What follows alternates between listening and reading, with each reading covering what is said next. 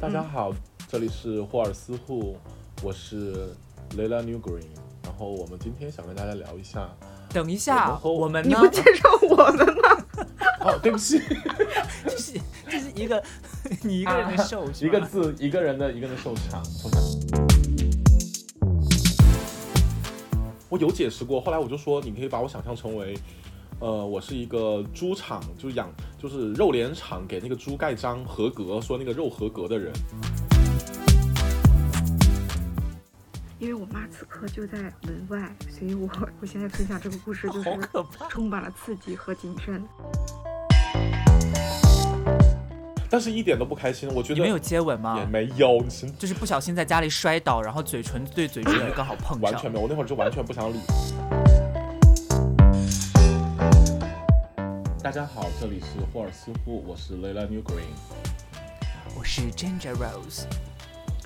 我是 Jimmy Fan，好的，今天我们三个在这里呢，我们想跟大家探讨一下我们和我们父母之间的一个交流的问题，然后以及我们被这个问题困扰的原因是什么，然后试图从这些故事里面呢，呃，能得到一些答案，或者是得到一些新的思路，去提升我们父母之间的一你今天个沟通你。今天好知性啊！对呀、就很知性啊，你平时不是这么知性的啊。这是我的另外一个人格，哎，OK，好，没关系。我是二十。我是那个什么二十四个比例。然后首先呢，我想分享一下，我想分享一下我跟嗯、我父母之间的一些故事，然后试图跟那个 Ginger Rose 和那个 Jimmy Fan 之间，我们来探讨一下我们之间的这个故事。就是我首先，我我我的我父亲，然后每周都会在固定的周六的早上给我发微信问我三连问，就是你起来了吗？你吃了吗？今天要干什么？这种情况从呃疫情的时候开始，次都是这三个问题吗？对，基本上每次都是三个问题，特别的夸你起来。了吗？你吃了吗？每周哦，每周都会重复问，每周会重复我问我怎么记得你你之前说过不不仅是每周啊，他好像就是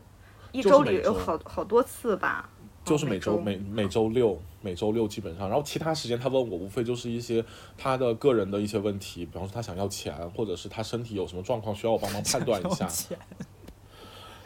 他需要一些资金。所以，所以，所以这三个问题就是除去那些就平时聊天的问题，这三个问题是固定，就是跟那个周更一样。就比如说像我们节目一样，每周四早上它会突然间出现在你的微信聊天记录里。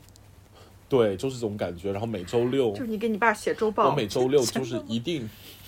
每周六起床打开微信特别崩溃一件事，就是我爸聊天突然蹦到第一个，然后巨大的三个字“起了吗？” 然后那这个时候呢，我就那是挺让人窒息的对，然后这个时候我就一定一定会就是要不然过一会儿他看我没回，他会给我马上打电话打过来，不然就是我打电话打过去。因为最开始是我我就直接不回，或者是我过了一会儿再回，后来他等不了，可能他发完过了五分钟他自己等不了，他就会马上把电话打过来，就直接打所以等一下。他这个他这个起了吗？一般是在几点问呢、就是很早嘛，周六。也还好吧，有九点啊、十点、十一点都问过，反正就是上午。那蛮早的哎，但是你都是能在他发这个问题之后，可能过半个小时就你就自己醒了，然后你醒了之后，就第一个动作就是看手机，然后就看到了这三个字，呃，是这样，就是最开始就没有等到他打来电话。这个故事发生的时候，就是应该是从疫情开始嘛。刚才我还没讲完，对，疫情开始的时候，就因为我有两年没有回过家的日常，就以前的话，每年过年春节都会回家一趟嘛。然后后来随着就是我在家待的时间越来越短，每每次可能回去就三天，或者最开始是五天，然后待三天就回来。他可能就，然后再加上这两年又没回家，所以他特别想就是跟我沟通。然后沟通呢，就会变成一个特别鬼打墙的方式，就特别的诡异。然后每周都会这样去问，他其实有自己很多心里话。我觉得在我们家都是一个表述的问题，大家对那种沟通就是不知道如何去沟通这个事情。但是他又想知道你现在的这个状况是什么样子，他希望你能主动一点呐、或者怎么样。他也说过，他跟我说，他说希望你能给我主动打电话。有时候我也会主动打电话跟他说，但是确实，我觉得没有什么好说的，也就是讲起来都是那些事情，我工作上的事情，我跟他讲了，他也不能帮我解决，他仅仅都是一些很怎么讲呢，很像。呃爸妈鼓励儿童那种的感觉，就是你加你摔倒了加油，你会站起来，你快站起来，不要哭，你你要勇敢。林志玲，对，就是那种感觉，就林志玲的感觉。不是，家家长鼓励儿童，如果小孩摔倒了，他会打地，之类的，他会说地不好。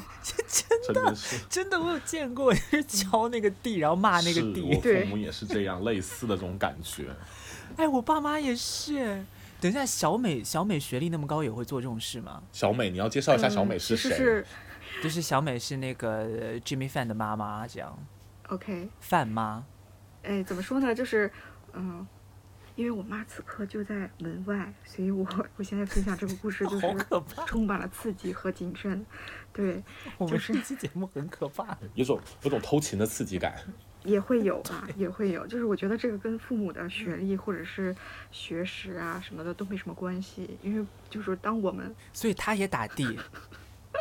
可能会在我幼儿的时候打过地板，骂过桌子之类的，真的假的？真的有啊。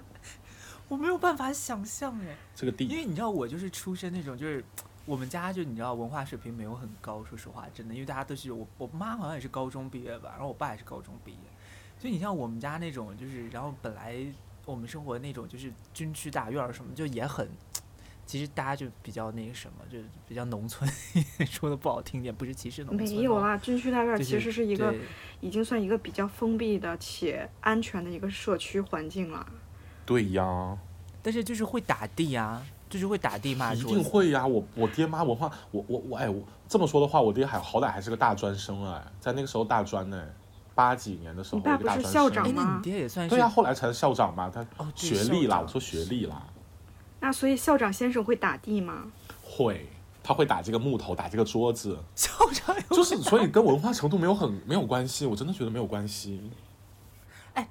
可是可是父亲会打地吗？因为我印象当中打地的都是都是都是妈妈哎，都是女性或者是第三代了？对对啊对对应该也有有过，因为 OK，所以所以王校长也打过地。嗯对，在讨论什么啊？我们的节目主题变成打有大家家长有没有打过地？对，要回回到 把主 key 给我拉回来。我现在是在讲我爸鬼打墙的事情，这个还没有结论。就是你们可以帮我分析一下，就是为什么我爹会有这样的一个行行为？我觉得其实可能他单纯的只是想跟你聊天，就是没有他也没有。我觉得我觉得其实我们在跟父母交流的时候，脑子里面可能也会有一个预设，就是会觉得说。嗯，或者我们对聊天这件事情、对交流这件事情本身就有一个预设，就不管我跟谁交流，好像你都会有一种就是说我要遇到问题解决问题这种交流方式。但其实我觉得我们比如说跟父母交流的时候，你没办法期待他能帮你解决任何问题，你可能就是帮他，就比如说你比你比如像那个那个呃，Lila 刚才讲说，她跟父母就是交流的时候，他会说没有办法跟父母分享工作上面的事情，但其实我觉得你完全可以。就你就可以试着跟他分享一下，他就算不懂，他可能也就是问一些你知道有的没的的问题。你像我有时候也会发一些，就比如说我说，哎，我最近又出了一篇文章，或者说我最近又又又又去参加了一个什么讨论会、什么研讨会之类的，然后你知道我妈怎么可能听得懂？而且我也不想告诉她我在研究同性恋，你 看，也是。她应该也会，她应该也会吓到。所以，对啊，所以但是如果是儿子自己的作品的话，应该会就每个字都会珍惜的读吧。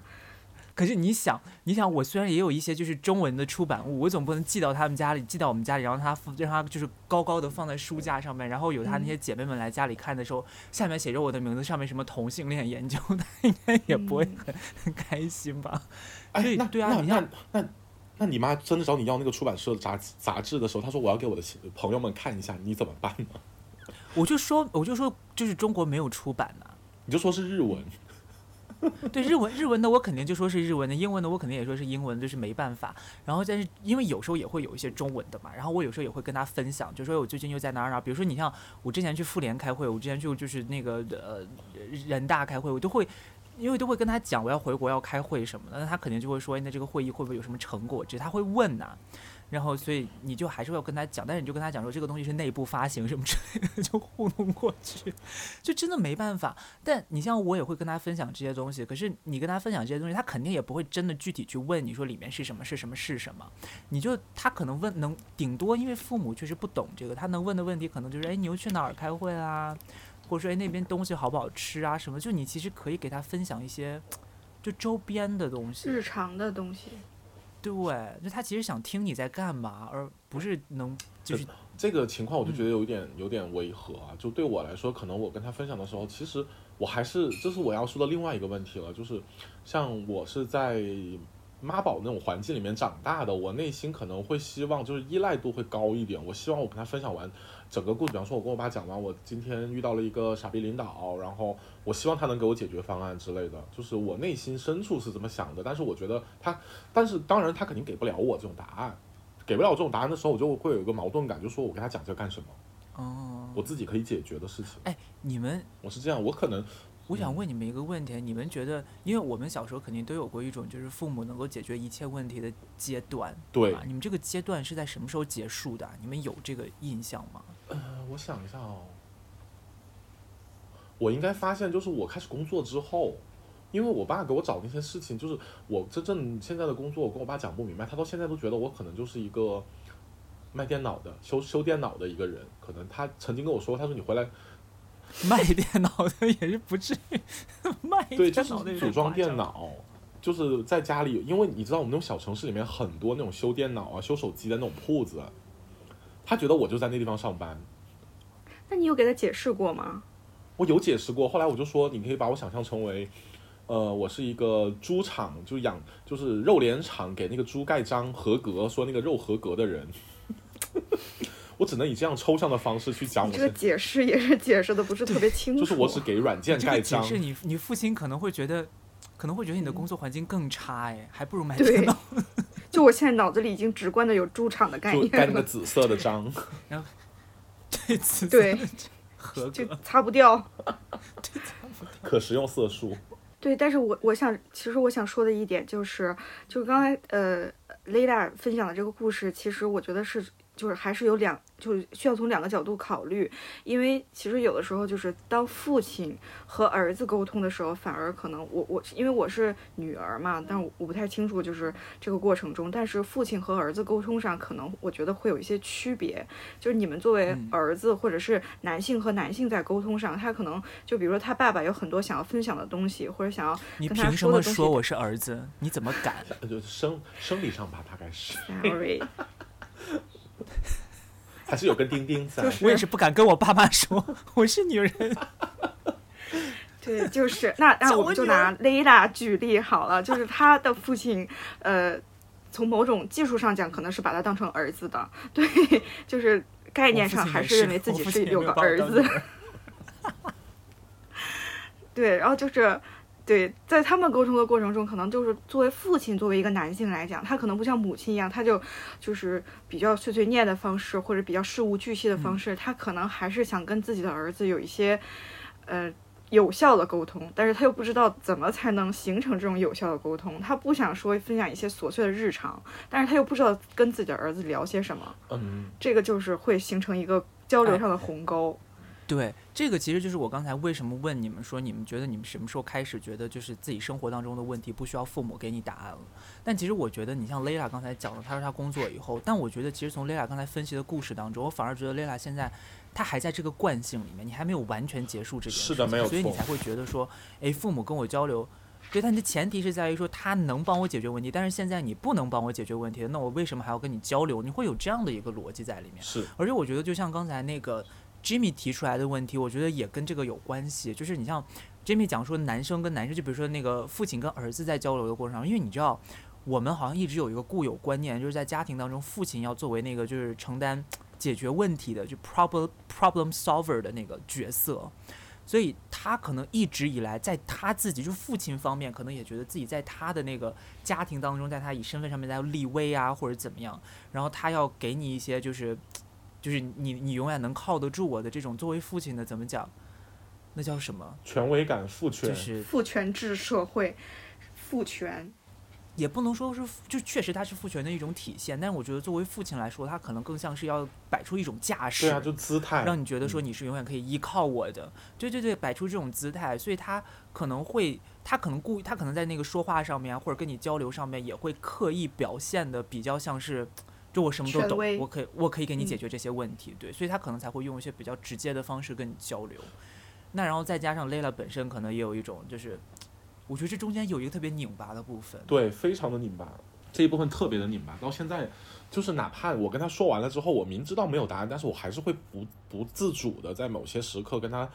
谈到这件事情，然后得到的反馈其实也是就是，其实他现在也不能帮我解决问题了。说句实在话啊，就他。以他的就我小时候特别崇拜我的父亲，也不是说崇拜，就是觉得他权威感很很高嘛。毕竟我爸是校长，对对啊，人家是校长校长哎，很拽。对啊，你在学校里面简直就是横着走对啊，我就是螃蟹，我就是螃蟹啊，横着走，倒也不是。然后反正就是整个整个生生活，就是后来，其实在我那因为那我横着走的时候是我小学的时候，我爸就是我在我小读小学的时候他校长，后来我就去别的学校了，就他在教育界就是有那种就是认识人嘛，就觉得我我爸那学校不行，然后把我弄到教育界，我们当这可以说吗？当地当地当地啦，这不会地方上的了，这个可以了，这这可以讲吗？没问题啦，反正我 你不会，你不会，你不会被人陷入这种学历危机。没有没有没 有，就还好，小学初中这种事还。记得之前的某明星，就因为他现在不是大学写论文还有查重吗？查重又很难。然后那天就是什么那天，然后后来我就跟我爸就聊天的时候，我就会觉得他在我心中还是蛮重要的嘛，所以说我还会愿意去跟他说这些事情。当你得不到一个答案，就是很明确的一个，比方说他就告诉你，你现在就去读书，我给你钱，你马上就去。但我肯定是不能这么做。之前我也就是跟他聊过这个事情，他就总觉得我应该多去接触一下外面的世界，会多去，比方说我去国外读书。但是我们家真的很穷。就是也不是真的很穷，就是不能呃以他的角度，就他让我现在也不可能，就是让他去出钱让我去读书，就是已经到了这个阶段了，就说反正大家都很拧巴，然后他又觉得呃你你现在应该更多学一点东西，然后以你现在这种情况的话去工作你又不开心，然后我跟他表达过我对我工作的不满意，然后他对我的这种不满意他也无能为力，也不说无能为力，就是只能从情绪上面给我一些疏导。但是真正我觉得我需要的是解决掉这个问题，不是说情绪上的疏导，就从他那种，从就像就像小时候一样。可是你要是寻求解决问题，你不应该找你爸这个时候，就所以我所以我才，所以这还是刚才我问那个问题，就你可能自己心里面还没有真正完完全全的，就是否否决掉，或者说建立起来一个我现在需要遇到问题需要自己去解决的这么一个意识，可能你独这个独立独立人格，对你这个姿态里面可能还有一个，就我觉得可能跟你童年的那个经历确实有关系。就是比如说你很崇拜父亲，或者说你生活在一个妈宝的环境当中，因为这个东西它会有很强的惯性。是的，我觉得这惯性到现在还是没有完全的消除，但是我能意识到这个事情了，我也慢慢在去做改变。但是我觉得这么改变这么多年，已经从我心理上形成一道屏障吧，只能说我把它只能隔绝到这儿，但是我没有真正解决掉它这个问题。A.T. Filido，AT Filido 对，天哪，这是什么？呃我没有听过，你们在歧视我。EVA 里面的一个呃对一个屏障，它建哦立一个不想听屏障了。这没关系，懂的都懂，听众朋友们肯定有懂的，对，肯定有懂 AT 这会儿还要剪进去哦，要这显得我特别无知。当然要剪进去啊，就是要显得再见了各位听众朋友们这样啊。我退群。好，那现在就只剩下我跟蕾拉，我来做一个 one on one 的其实。其实我想我想补充一点，就是为什么他会有这样的感觉，是因为，嗯，哎，我我不知道应该怎么表达了，就是其实我我对于我自己来讲，我想分享我自己的故事是，因为我家里出现过变故，是在我家里出现过变故的那一段时间里，我才觉得可能自己长大了，因为就是可能。呃，蕾拉她还没有经历过一些就是生活上的就起伏，所以希望不要他可能。精神上，对，希望不要经历。这这是一个就是被动长大的过程。对我也是，我跟你一毛一样。我刚才其实嗯就是也想接这个，就是我也想说，其实我可能跟父亲的交流也有这样的问题。对，就是我还想再补充一个，就是针对我为什么现在这种性格，也是一个补充的话题吧，就是关于我说妈宝妈宝妈宝男的事情，但是我哦不对，关于我妈嗯是误以为我母亲是母亲误以为我是妈宝的这个故事。你你不用你不用硬照着 round down 念，你不是你不你不用一定照着那个东西念，我们还是要遵守 round down。阅读障碍，让人家觉得我们好像节目是写好脚本的。我们就是好的。刚才聊的那就么顺，直接说就就是行。你就直接说啊，我想分享一个，我想分享一个补充的故事，就是针对我为什么现在这个性格里面有这种缺陷的一个问题啊，就是我妈觉得我我就是一个呃特别好的一个小孩儿，我就是个天使，上帝送她的礼物。然后呢，从小到大我就我妈就是妈宝妈宝的妈妈那种照顾我，然后对我的一切都特别的关心。然后从就是嘘寒问暖，甚至她辞掉了自己的工作，陪我读完了整个小学到高中。天哪！真的假的？就是辞掉工作第一是她也不想工作，可能。然后第二就是 也是，你小我妈也这样讲。对，然后小的时候，然后我记得我初就非常小的小学的时候，我妈就跟我一起陪读。然后那会儿因为我不是在我爸学校了，已经可能我要小升初的时候，我妈就把我呃，就我在另外一个学校，就是我爸的一个朋友的学校，他去读书，然后那学校还蛮好，就升学率很高，就是一定会去到好的初中，然后你考进好的初中就就是当然也有可能会进入好的高中嘛。然后在整个小升初，然后就也没有那么当然，对，但是就是那会儿他，对，好的初中也不是保险柜，在我真的是不是是。在我们那种小地方，我就去了好的初中，但我也没有去好的高中在我们那种。小地方没有什么选择哟，他们都很歧视，就是不好的高中或者啊不好的初中出来，或者不好小学那种的，就是我们那边有升学顺顺序的，有那种。当然，当然，我觉得整体所以你妈妈就把你当成了一唯一的生活重心，就是所有的一切二十四小时是围是的着你转没有错，然后导致就是我觉得好沉重啊！非常的可怕这个事情。我高中的时候，甚至就是每天回家我都不用想我吃什么，他都会做好了，然后就给我吃，然后每天就负责我的生活起居，然后我只管去上学读书就好了。那你会会觉得有压力吗？当然会啊，啊，什么东西？你们一个一个哦，问。所以你喜欢鱼腥草，应该是从那时候开始的吗？我从小就喜欢，折耳根我从小就喜欢吃鱼腥草啊。听众朋友们可有喜欢是四川人都吃吃鱼腥草的吗？鱼腥草啊。也也不是都哦，也不是都，还是有就极少数的个别的案例。云贵川的朋友们都喜欢吃，大部分人百分之八十。对 也是不知道哪里来的统计数据。所以你会觉得很有压力吗？当时当时完全不会觉得，你就生活在一个泡泡里面，就觉得特别的好。我只会对学业上有压力，可能这个题哎，但是我，嗯，我我有一个问题，就背景，就社会背景上面的问题，就这个这个时间，我不知道大家记不记得，这时间是不是当时那个就是下岗潮的时候呀？是我们大概小学初中的时候，是是九八年，会不会不会也是因为就是要下岗这？因为我我记得印象当中，就从统计数据上面看的话，下岗潮的时候，其实女性受到的打击要比男性大很多。因为这中间有一部分原因，其实就是像你，就是像蕾拉的母亲跟我母亲这样，就是她其实表面上面，他可能自己确实也是觉得说自己不想工作或者怎么样，然后选择下岗，就有好多。因为你像我们当时国营厂，我妈当时应该说是。她是自自主选择下岗的，哦，我妈就是有一种工厂里会赔一笔国家做贡，献？的精神。我妈也是，对对对我妈对对对也是，对对我妈也是。其实我妈不算呃不算主动，但是也差不多是主动吧。她觉得也没有什么好。所以你想，，如果是这样的话，如果是这样的话，其实我们现在再回去盘的时候，你就会觉得，其实其实母亲当时可能只是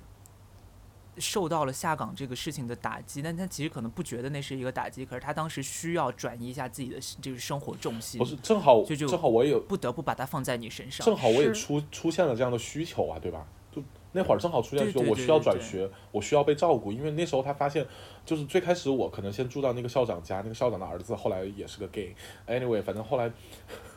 我 真的在这样出人家贵好吗？他也不知道，Anyway 不重要。那你住在他们家的时候，你们有没有发生什么？有啊，他就睡觉的时候摸人家什么的。没有没有，他就会欺负我，那个也不是欺负，就是小朋友之间那种互动嘛。当然，我觉得我从来没有在别人家住过那么久，然后当时那个人又觉得说跟我爸关系特别好，你就把孩子送过来，然后我帮你照顾就行了，无所谓。其实都反正我孩子也要上学，他是你的菜吗？完全不是好吗，那不就是恶作剧之吻的情节吗？就住到人家家去。对啊，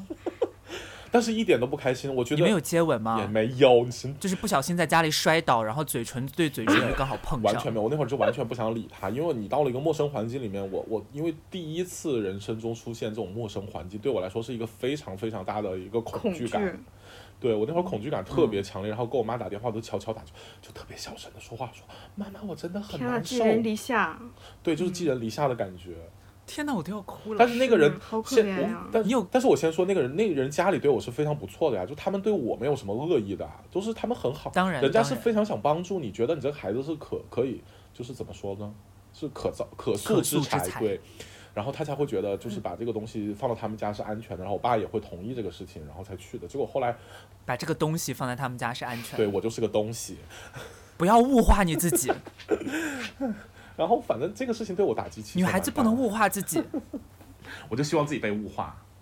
这个夏天我就是要酒鬼和辣妹，就是我。对，就是种种综综上就是所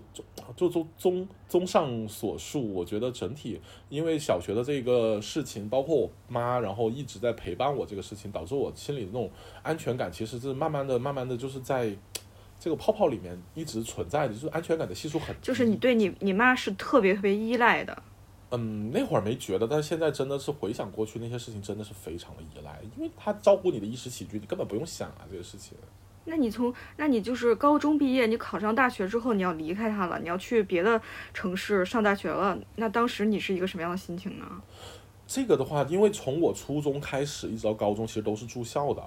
然后只是我高三的时候是搬出来了。然后住校的时候对我来说是一个呃自我性格就是自立性格的一个培养吧，自立，对。自立性格。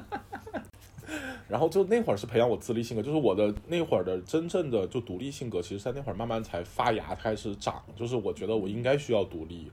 但是不像就我没有像你们那种，就是生活中肯定有变故那种的，那种打击肯定也是冲击感会更强烈一点，导致你们可能会知道的一些东西会比我就是嗯怎么说呢，会会深沉一些吧。这个对我没有那么深沉，但是就随着那种时代的时间的增加，你会觉得这是一件事情你要去做，但是呃你要独立，就是仅此而已。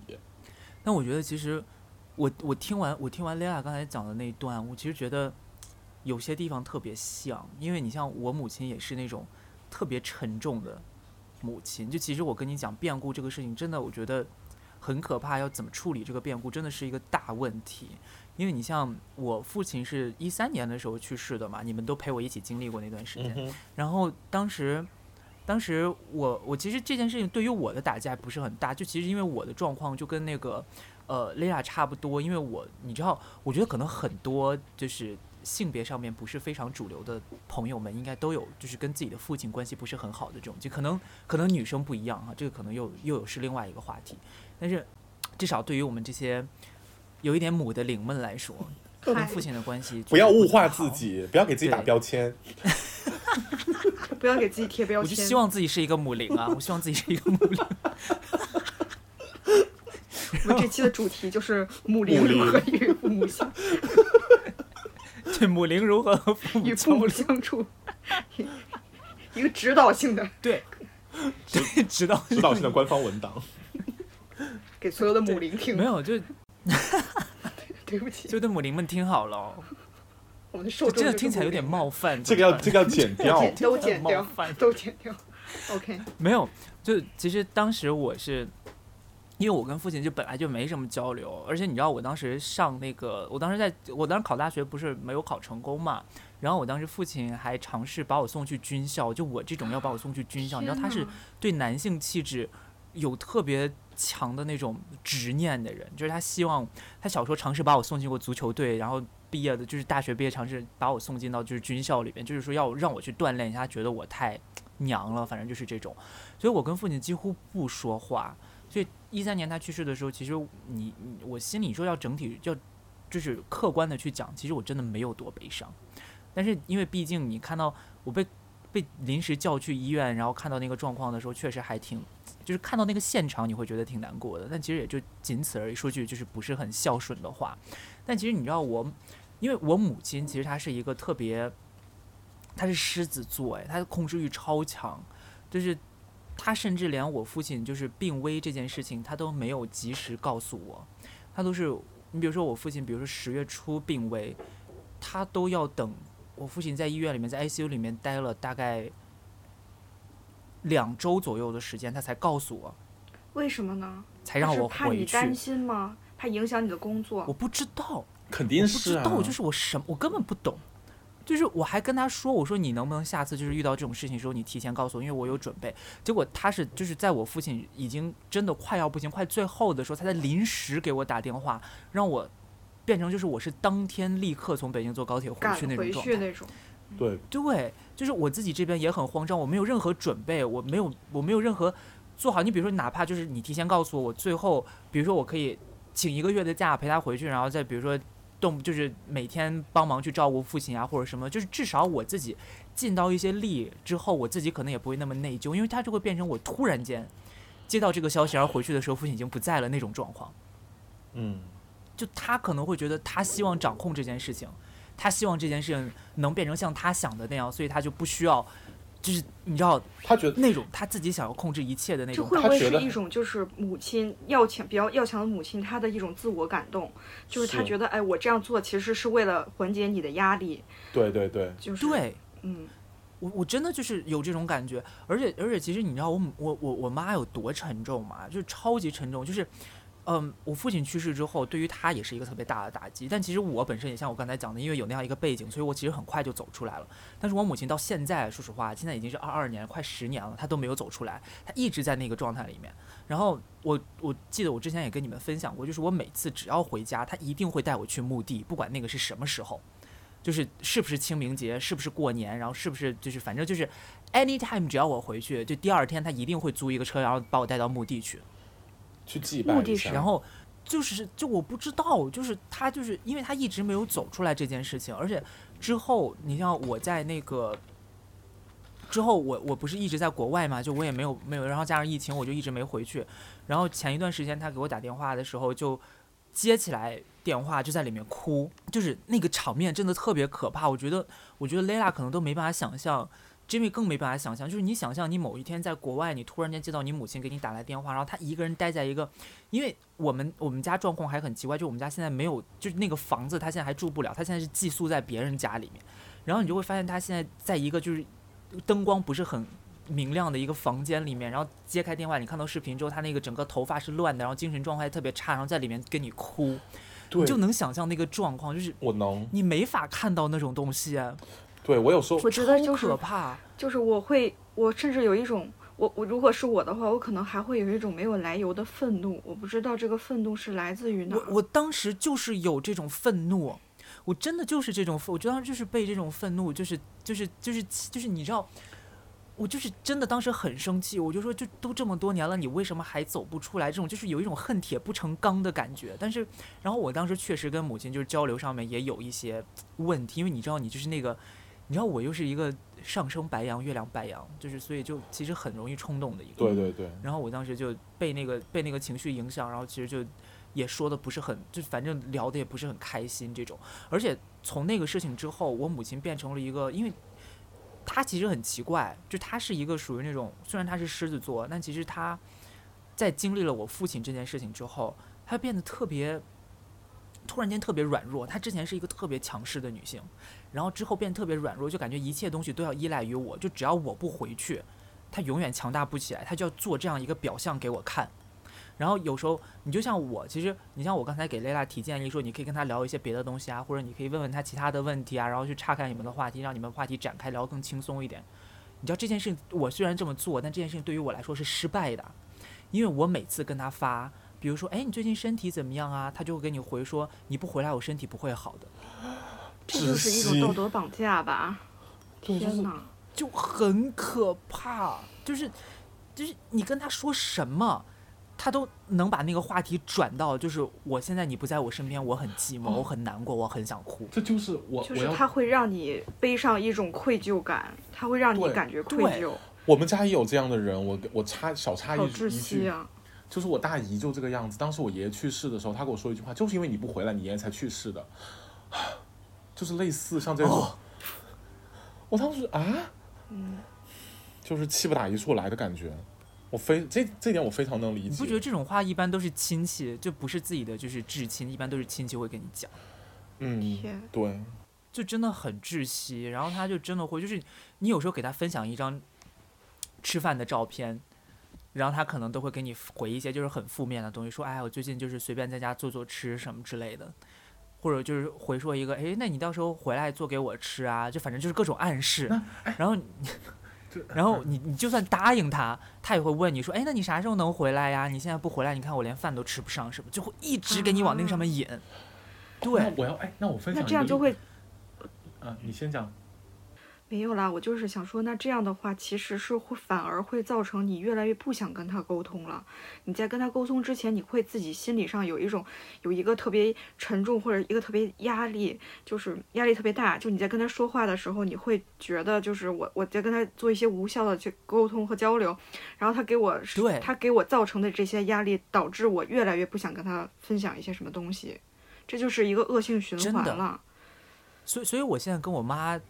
一个月可能都不会发一条信息，就是只有到真的有大事儿的时候，比如说前一段时间前一段时间封城，然后我可能会给他发个，就是那段时间可能会频繁一点，就我觉得他需要帮助的时候，因为我觉得跟他交流，我自己这边的精神压力也很大，嗯，所以我觉得像这种很明显，这已经是精神问题了。我觉得不管是躁郁还是什么，这是特别明显的精神问题。所以我一直特别想要找一个办法，就是劝他去看心理医生或者去找支援什么的。但是我又觉得他肯定不会相信这件事情，他肯定会跟你说，你只要回来，我就我就一切都能好。天呀哎，那这样是这样的。我妈她也是一样的，就是，但是她不是以这种方式啊。我妈就很积极啊，每天说啊，你看我又吃了什么，又吃了什么，你回来之后我就给你做，就一样的也但是其实也是同样的，对对结论都是一样的，前提是你回来，对，嗯都是你回来怎么怎么样，你回来我就是之类的，就就是从正向和负向都会受到这样的压力，我觉得没法，就是不不能在一个很平稳的一个呃一个怎么频道上面去沟通这件事情，大家不能很平稳的沟通，我觉得都是存在这样的问题的。就是咱们就在这儿讨论，就是说，如果假咱们给一个假设，是我们真的回到他们身边了，你们真的回到他们身边了，事情就会变得好吗？他们的问题能够得到解决吗？所以我想把这个问题反问回 Jimmy，就是你回到他身边，你现你一直在你母亲身边，你觉得这件事情有解吗？嗯，我觉得他会好。就是他会好，但是你会糟，是吧？对，对，那我插插播一个我去算命的故事吧。算 你不要抢 Q 好吗？我在 Q Jimmy，你自己不要抢这个。那好听强行好辣给你了，说，那你分享吧。就是我算命的时候，就最近也是因为遇到一些失业的情况，然后就心理上可能会有一些落差，然后我就找找了一个之前我们朋友特别信的算命大师给我算了一卦，然后就看了一下紫微星盘，然后它里不是我哦，对，不是我们不是我，他不找我。不是我们金家 Rose，嗯但是我也找过金家 Rose，就是多方面去求证，它是东方的那种东西。Anyway，然后他算出来了之后，就是说我跟我父母其实是一个消耗的状态，就是如果我们在一起的话，是互相消耗彼此的，或者他消就是哦不是，是父母消耗我的情绪会非常高。但这一点我有反过来也想过，确实是这个样子。就是如果如果我回去跟他们在一起，我每天也是不快乐的，就是他们会管控我，就整整体的话，就是还是回到那个问题，就是我们沟通其实一直都是不太正常、不太顺畅的，包括他们会觉得你就是个小孩儿，我妈宝，我妈就是一个妈宝的妈，他会觉得我是一个妈宝。那像那像那个吉米那边的话，天天跟妈妈在一起的话，那你觉得怎么办这个事情？不是我这个事情，我其实是想问一下 Ginger，就是嗯，Ginger Rose，嗯，anyway，我们今天是在踢皮球吗？咱们在讨论，我在我们在理，反正我就是不回答，你肯定会回答了。但我就问一下听众朋友们吧，就是少来，少在这边给我假互动。就是，其实你知道问题，我我渐渐的在脑海里形成一个结论，就是我们并不是一个传统意义上的正常的家庭，我们三个都不是。我我我理解的就是传统意义上正常的社会单元，就是我们是一个，比如说是一个异性恋，然后我们到了这个岁数，应该就是正常情况下，我们应该就是寻寻找到了自己的另一半，结婚生了孩子，然后会寻求我们的父母帮我们带孩子，然后我们就变成了一个大家庭，然后我们的父母会在我们带孩子的过程中，然后大家就是在一起，显得特别的带引号的其乐融融。然后现在我们都没有面到，就面对就是生我们的生活没有走向这样的。这条路我们没有走走到这条路上去，因此我们就会显得在这个社会中有些格格不入，同时出现了种种和父母之间发生的这样的问题。对，我觉得是，就是我们也是代表一些新新时代的一些青年吧，就是可能很多 他是要问我哎，哦哦，对不起，好，那你讲来公啊，请问你的问题是什么？我的问题是，导致这个这样原因的，就是导致这些现象的原因，是不是因为我们没有结婚的结果？你看你自己的问题里面就有答案呢。对，就是其实我我你知道我为什么这样问？其实我是想要极力的想得到一个确定，极力的想到得到一个否定的答案。我不喜，我觉得这是一个非常令人失望的结果。对，为什么为什么会觉得这是一个令人非常失望的结果？因为我觉得人生或者是婚姻并不是人生的必要选项。如果我们就是，OK，对，你懂得，嗯嗯。但但其实我觉得这个东西，我反而觉得，就我不知道，我不知道，我不知道，我不知道你们两个是怎么想的。但是对于我来说，如果我能，这我觉得这个可能跟我学社会学有一定的关系。就是我当我觉得一个问题的答案是在社会结构上面的时候。然后我又处于那个比较弱势的地位的时候，我会觉得我心里有一定的疏解。就这个事情不赖你，对，对，对，所以所以其实反而对于我来说，像我如果因为你刚才讲的确实是这个答案的一部分，但是这个东西还有很多需要探讨的地方。但我觉得至少肯定它结构上的问题要比我们自身的问题大太多，是多太多了。所以我反而知道这个答案，知道这个结果之后，我心里。还挺舒服的，就其实感觉自己一直以来自己没有办法融入，或者自己心里面一直有这个结的部分，我都能把它，我不知道怎么讲，就反正听起来好像有一点不负责任或者怎么样，但我觉得就是至少我能把它跟我自己本身，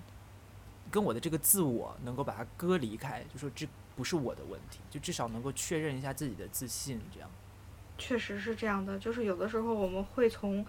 就是像你说的，就是会从这些原因，或者我们读一些东西，我们看一些书，在里面找到这些原因来消解我们的这种愧疚和罪恶感。对，而且而且我觉得其实这个东西给我的一个特别大的帮助，就是当我知道这个东西它是一个结构性的问题之后，别人再拿这个东西来压我的时候，我就可以很戏谑，或者说我可以很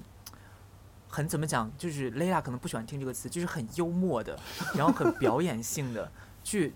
去去讽刺他这个东西，你知道吧？就因为我很看得很清楚，这根本就不是我的问题。就你拿这个东西来压我，压不到我，就会有这种感觉。但是，这个东西它在某一在一个特定场景下是是是不 work out 的，就是这个特定场景都是当你跟你自己的父母交流的时候。对，对我刚想说这个问题，就是我们不能一起这个就是可怕的地方。嗯，因为你没有办法避免，他们是理解不了这个问题的。对。我我其实我尝试过跟他们讲过，就是我试图避免去说出同性恋三个字，或者说呃，就是我可能对女生没有那么有感兴趣的。那您说什么？就是母灵。我说我不不婚。基佬。我说我不喜欢结婚，我不喜欢跟别人交往，我讨厌人类。嗯。就这种感觉，我会跟他说。他会就他会觉得，我也讲过，我觉得大家应该都讲过。对，就是我不喜欢。如果说，如果你跟你父母说你讨厌人类，他们会不会给你介绍外星人？哎，如果可以的话，那多好呀！偏题了，同学们。哦。我很想跟外星人谈恋爱。最好是。最好是。真的。长得那种稀奇古怪的外星人，你跟他谈恋爱，开心来可。他长得特别丑，你还愿意吗？浑身有粘液那种。说到我一个就不行，那外星人我们也会期待，我们也可以期待有很多多种多样的外星人呐，说不定就有像金城武一样的外星人也不一定。最好是，那也是可以尝试一下了。你们就这段要对啊，你们就不能乐观一点吗？这段要剪掉，你们太真的是太导向性了，这个东西，就都是颜控。回到刚才的问题啊，就是我还是说我爸的那个事情，然后就是他，我跟他说我不结婚不生孩子这个事情，然后他会觉得，他就会催我呀，他一定会催，就是父母催婚这个事情对我来说是一个非常恐怖的事情。从因为我妈当时给我算过命，说你结婚比较晚，可能三十多岁以后再结婚都没有问题。我对我们一家人都是迷信鬼。我们今天是一期算命节目，其实 对。然后，对他说过这个事情之后，我其实，在呃，我刚工作二十二岁，我开始工作嘛，到三十岁的时候，这个这时间段里面都没有那么大的压力。其实他没有，从来没有催过我的婚，都只会旁敲侧击的问一下，哎，你有没有在接触女生啊？可能到二十八九岁的时候会问，他说你有没有最近有没有喜欢的同事或者是女生之类的？然后我说没有，我说我都看不上人。没有，我有在接触男生，每天都在接触男生，跟他们做连接。没有啦，不要乱讲。一个 connection。然后反正就是整个事情就很诡异，他不仅自己会问，然后他会让我的妹妹来问我说最近有没有搞对象，然后他就会来问我这种就是你有没有兴有兴趣的对象，然后到后来就他们发现我问不动的时候，我爸就直接也不是就突然有一天就跟我说，他说你不结婚也可以，反正我就想要抱孙子，你给我随便是跟谁生一个回来让我抱，然后他当然是抱着那种开玩笑的。抱着那种开玩笑的态度给我讲这个事情的嘛，但是你也明显能听得出来，包括我妈也会在说，她说你看楼下的小朋友每天在吵吵闹闹，好可爱呀！我今天又抱了谁谁谁的孩子，觉得特别可爱。要是对，然后怎么怎么样，就说你要有一个也好了之类的这种隐身，他会让这种事情发生。然后我后再到后来，就是最近的一次，应该是我那次带我父母一前年吧，一二一年二二零年。二零年对，二零年的时候我们去三亚玩儿，然后就在海边。我爸那天就就突然开始阴阳怪气，我也不知道干什么。他说我不想出去买菜，然后在家里就是在在在里面在酒店里面玩儿。然后突然他就说：“那你下来陪我走一会儿。”然后我们两个在海边走，他就说：“你不结婚怎么办呢？那以后那以后我怎么办呢？”然后我就整个人就脑子就是宕机，就是我到头来就是一个生孩子的一个机器。其实他对我的。婚姻其实我后来发现也不是像我想象，他不是觉得你需要幸福或者怎么怎么样。我妈的点是没有人照顾我，她需要我找一个保姆。然后我爸的点呢是，他需要有一个孙子，他才会开心。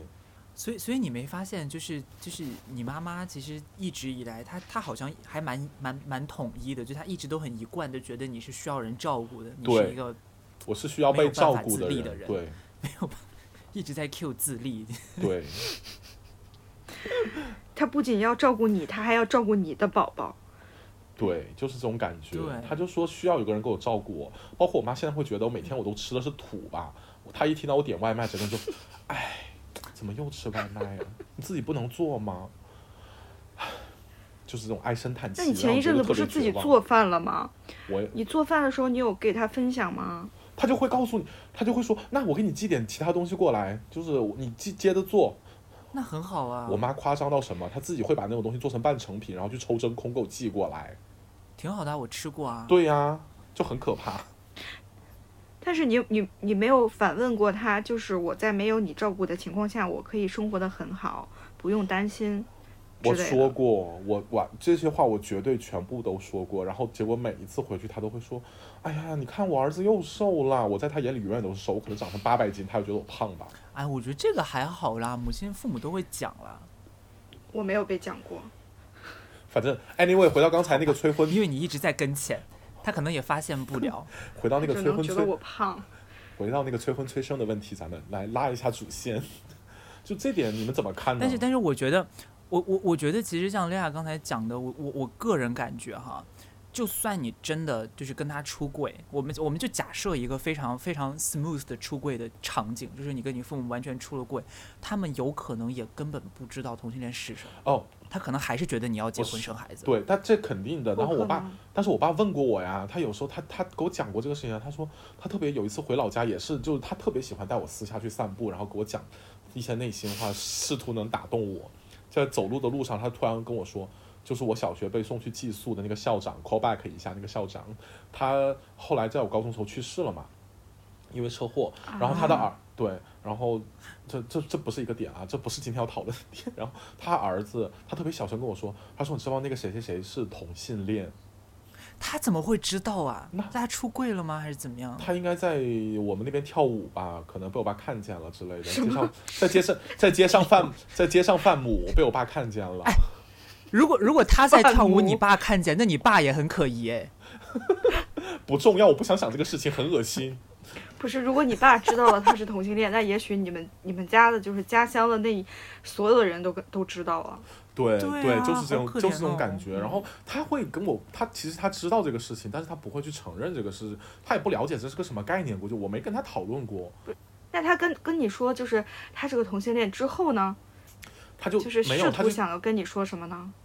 他就想告诉我这个事情，然后想试探我到底是不是。其实我觉得他们心里可能或多或少都有一点底。然后我妈也就是哦，她我明镜儿似的。对我爸其实曾经问过我，他说你是不是不喜欢女生或怎么样？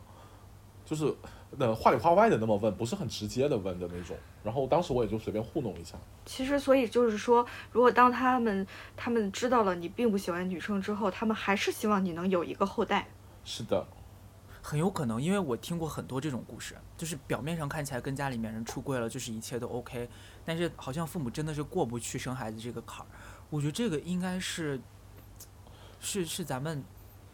东亚地区，可能日本这边还好一点，但是就是我估计韩国、中国可能都差不多，就东亚地区的一个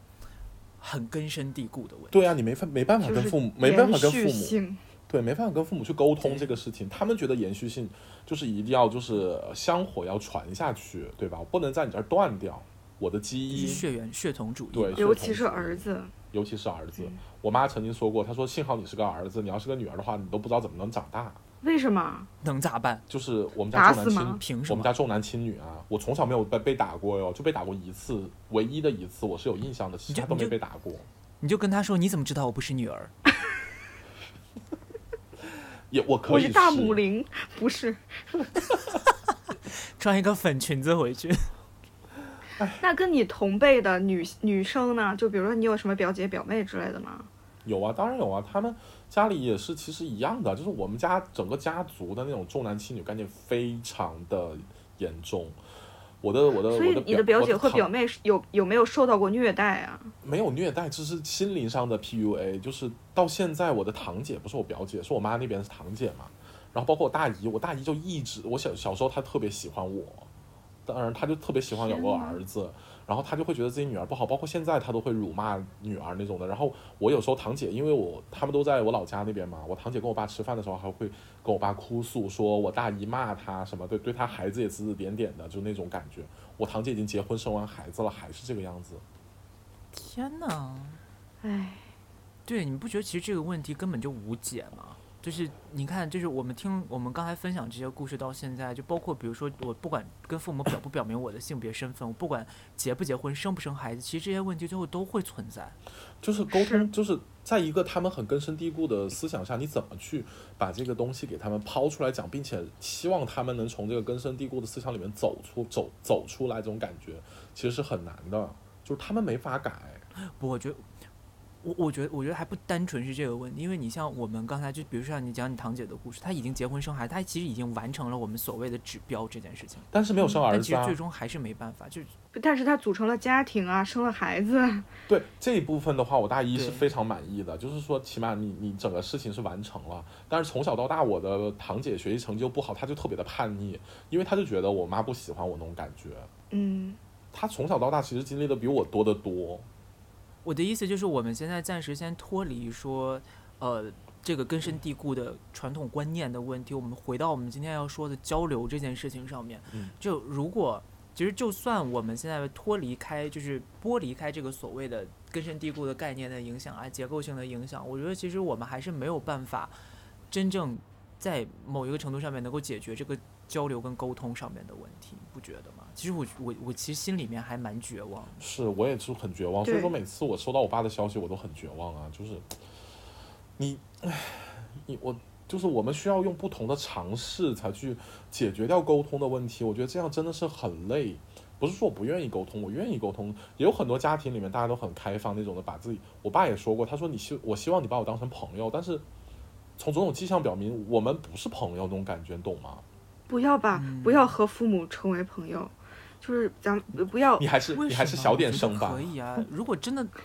我觉得能成为朋友的，成为朋友很好。因为我其实我不知道，我有一种执念，就是我不知道这个东西是真的存在还是不存在，因为你真的会看到周围有一些朋友跟父母关系非常好，对然后就真的是像朋友一样那种，我其实特别羡慕那种家庭。我也是，其实那所以我觉得，对，太少所以我。觉得要是真的真的能跟父母成为那种无话不说、什么都能聊的朋友，我觉得是一件特别幸福的事情。嗯，嗯，但是我我是是这样想的，就是我一直我一直在尝试这件事情，我一直在尝试和父母成为朋友，和母亲成为朋友。我以为我做的，我就我在这件事情上做的还不错，但是我们确实也是无话不谈，我们确实也是就可以很融洽的相处。但是我会不免会有通过一些事情得到一些悲观的结论，就是他们无论他们怎么想要表现的和你想要交朋友，但是他们的就是内心深处还是觉得他们是生了你的人，他们是给你生命的人，他们是可以凌驾于你之上，在权力上或者在一些身份上是可以高于你的。他们其实是就是深层次里还是有这个概念的，所以就是我们看一下你身后，身份还是不身份还是不对等的嘛，这种感觉还是。所以我压低了声音在讲，对，所以我就觉得我贴着麦讲，我不要，我们不要就是抱有这样的期待，反而可能会更失望。就是你你，对对对，就不会收获特别大的失望。但是你起码尝试过这个事情，我觉得是好的。我都不敢去尝试这个就是说事情。其实我觉得就是听下来，我我其实是认为，怎么说，就是我们在沟通，在沟通上来讲，其实沟通这件事情是必须有两个人的，就一个巴掌拍不响嘛。就是我们一个巴掌拍得响，来，我打你一巴掌。好，就是继续。就是，这就是我我们是要传递一些信息，他们必须是是要一个一个有有一个接收的动作。但是无论我们在这边怎么努力的推动，如果他们没有想要去，比如没有学习的一些觉悟，或者我们跟我们意图。对我们共同进步，我们他们他们可能就根本不想要去了解这件事情。就拿同性恋这件事情来讲，如果我们的父母去学习一些相关的一些知识或者经验，或者是一些其他的东西，我们对他深入到这个群体里去了解的话，他可能我们可能也会在沟通上不会这么费劲。哎，那这个时候我要我要引申，呃，不是引申，就插一个那个所谓的沟通，就是在 TCP/IP 连接上面有所谓的三次握手。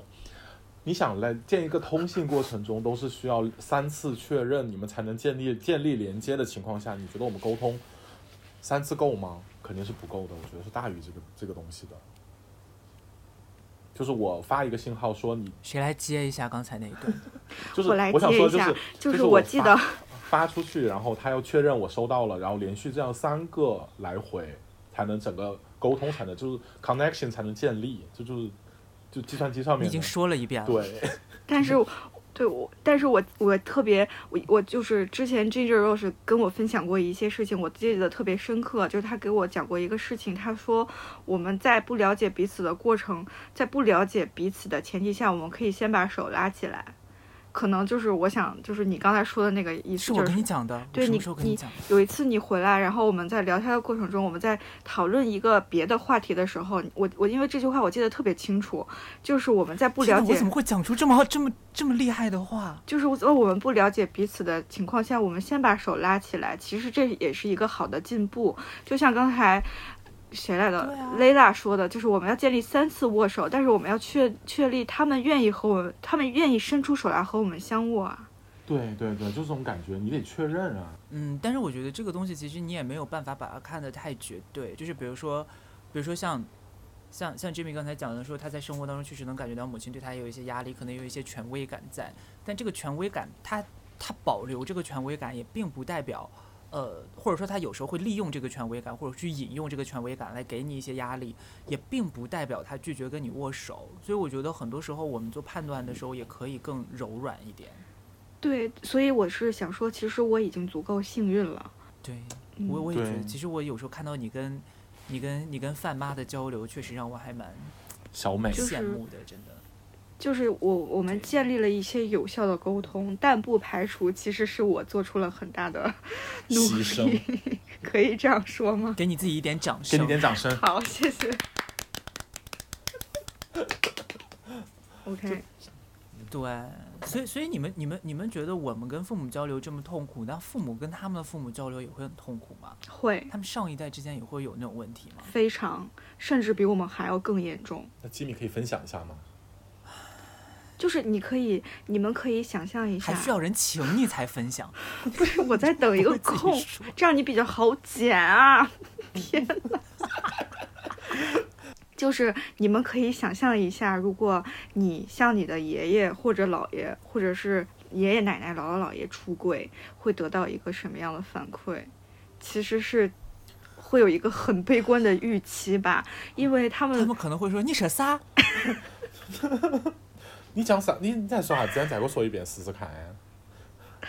那要如果到我这儿就什么是同性恋呀？没听说过。没有那玩意儿。没听说过，那可不是，就是，所以所以因为我现在是就是我现在只剩下一个姥爷了嘛，而且我们跟姥爷就是关系还是比较紧密，我们每周都会去给他请安，就是去看一下他就是生活的还怎么样，看一下他的身体健康情况，就是。在这个过程中，我我在我作为一个旁观者，我作为一个我作为一个观察者来看，我母亲和她父亲之间的沟通，我发现问题非常大，问题特别大，就是他们两个完全不在一条一个频道上，他们永远不在一个频道上。就是我母亲是属于你们也都知道，是属于一个比较热情，然后会大开大合的输出自己观点的人，或者是展示自己感情的人，而且他也迫切的希望对方能够百分之九十以上的接收到他的这种热情，但是我姥爷完全没有，就是我晚我姥爷就感觉对我妈抛了一个火球过去，然后我姥爷就就无意识的一闪身，然后问他你刚说什么？之类的，就是这种，所以我我发现他们耳朵不好吗？不是，因为我们跟他说话的时候非常费劲，因为他耳朵确实不好，但是我们说的非常大声，确保他每一句都能清晰的听到，但他并不想接收这些信息，因为他想听到的东西，他可以听到很清楚，他也可以非常清楚的转述和发表自己的观点，但是他不不就你想要让他接收的东西做一个回应。所以我觉得其实可能你要这么说的话，应该跟个人也有关系吧。那哎，我我插一嘴，这个事情会不会是有遗传呢？就是我发现我妈跟之前跟我姥姥沟通也是一样的有问题啊。嗯，而且包括现在我听到好多我妈跟我说的话，就是那会儿我姥姥跟她说那些话是一毛一样的。我姥姥就会说，那会儿就觉得说，她会说，呃，我我现在老了，我不想成为你们的负担，然后我一个人怎么样，就是带那种抱怨的语气。我都是在小时候在客厅里面走，他们俩在讲电话，然后我会听到就是这类似的话，就很有点有点绝望。我特别讨厌听到一个词，就是成为你的负担这个词，他们就会觉得，呃。然后到现在，我爸也会跟我说这种话。他说：“我就是现在锻炼身体，少喝酒，然后也是不愿意成为你的负担。”就真的就是一切都是 deja 是 vu 的感觉。嗯就你不你不觉得你不觉得其实你不觉得其实其实其实 Layla 跟我虽然我们远离父母，但是我们感觉好像是是在远程做监狱的感觉嘛。嗯，有一点。有然后然后 Jimmy 虽然在跟前，但其实他反而可能相对来说，我不知道，我觉得其实你你在跟前，你的状态可能比我们两个反而其实能更好一点。你可能被家庭的束缚，在情绪上面的束缚，可能没有我们两个这么强。嗯、我自洽了，就是我会强制自己去接受这个状况，不然的话，我会觉得我可能会更绝望啊，因为我没有办法，我没有别的选择。就对于我来讲，就是大家可能从旁观者看，你可能有更很多其他的选择，但是对于我自己来讲，我其实是没有那么多选择的。我我甘愿，就是比如说待在我妈身边，我可能也享受了一些红利，比如说生活上的照顾，或者有有的时候她有一些金钱上的帮助。但是呢，在这个过程中，我可能也是会舍弃到一点一些东西。但是在这个失与得之间，我形成了一种自洽，我让自己形成了一种自洽，就会过得没有那么痛苦。嗯，嗯，所以说这个我觉得沟通下来的话，还是就是跟父母沟通，还是得自己去调节自己。我觉得通过沟通，你希望得到什么样的结论呢？我觉得每个人都不一样吧，感觉。但是大部分从我们的故事听起来，我觉得都需要自己去调整，自己去整怎么去整合一下你们的沟通节奏或者方式。对，但我觉得其实其实就像我说的，调整自己是其中一部分，但是另外一部分就是，嗯，给一些可能想法不太一样的朋友们，其实其实社会结构也是一个问题，因为很多时候我们家里面出现问题，大多数的状况可能都是因为我们没有走上父母希望我们走的那一条路，或者说这中间可能才会出现沟通问题。当然也有一些是属于那种完全没问题，但单纯可能就是情商低。但其实很多时候。很多时候你你没有办法期待，就尤其是我们这一代，你没有办法期待，呃，父母会拥有多高的情商，因为你像，我不知道，至少，我觉得可能可能 Jimmy 在我们现在这个状况里面，Jimmy 可能跟我我们两个还不太一样，因为我跟 Layla 我们两个的父母那一代真的是属于那种，就是在一个很封闭的空间里面一直成长下来，一直工作，然后一直到现在，就几乎没有什么去学习情商这件事情的机会。他也没办法，没有机会去思考这件事情，所以其实对于我们两个来说，我们就是一个多重叠加。就一方面我们在社会结构上面有问题，一方面他们在就是情绪管理上面，我们彼此的情绪管理都会有问题。它会有时候会变成一个恶性循环，会变成一个黑洞，然后越扩越大。所以其实这个问题很复杂，就你不也不能单纯说要靠自己去自洽。你如果能自洽，当然是一件好事。但就算你不能自洽，我觉得也不能完全。就是反正不管怎么讲，就是别让自己的情绪也陷入到那个很糟糕的状况漩涡里面。你时刻当你意意识到一点点，觉得不行，我情绪没有办法再再进行下去了。我觉得其实你拒绝或者远离跟父母的一些短暂的交流是完全 OK 的，不要被道德绑架。这件事情可能还是的，对于我们现在的状况来说更重要一些。是的，在这个在这里，我想给大家分享一个事情，就是我们。啊，上周就是周四的时候，刚刚就是我们公司组织了我们大家做急救培训，因为就是我们可能涉及到一些，比如说演出的过程中，如果出现了一些什么突发事件，可能会让所有的工作人员有一个应对的方法。然后在这个急救培训里，其实老师说了一句话，我觉得，嗯，我还挺想分享给你们的，就是他说在就是国际或者是任何的情况下，就是救人之前先确保自己的安全。这个也是我想分享给就是咱们几个人的，就是情绪其实也是这样的，就是我们如果不先保证自己的情绪得到稳定的控制，或者我们不不先不先爱自己的话，我们是没办法爱别人的。所以这个是。RuPaul's Drag Race。If you can't love yourself, how the hell gonna love somebody else? Can I get an amen up there? 你能把这个放到片头吗？你就把这个放在片头就好，你就把这这句话剪到片头。他们可能会觉得我在抄袭，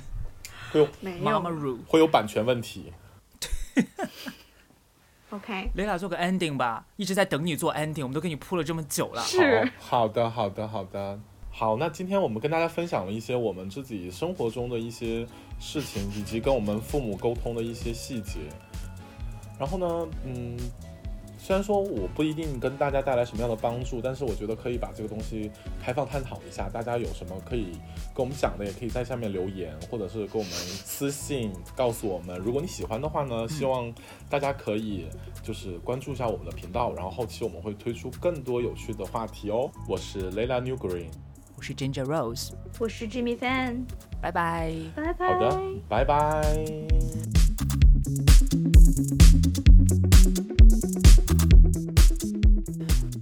谁来剪呢？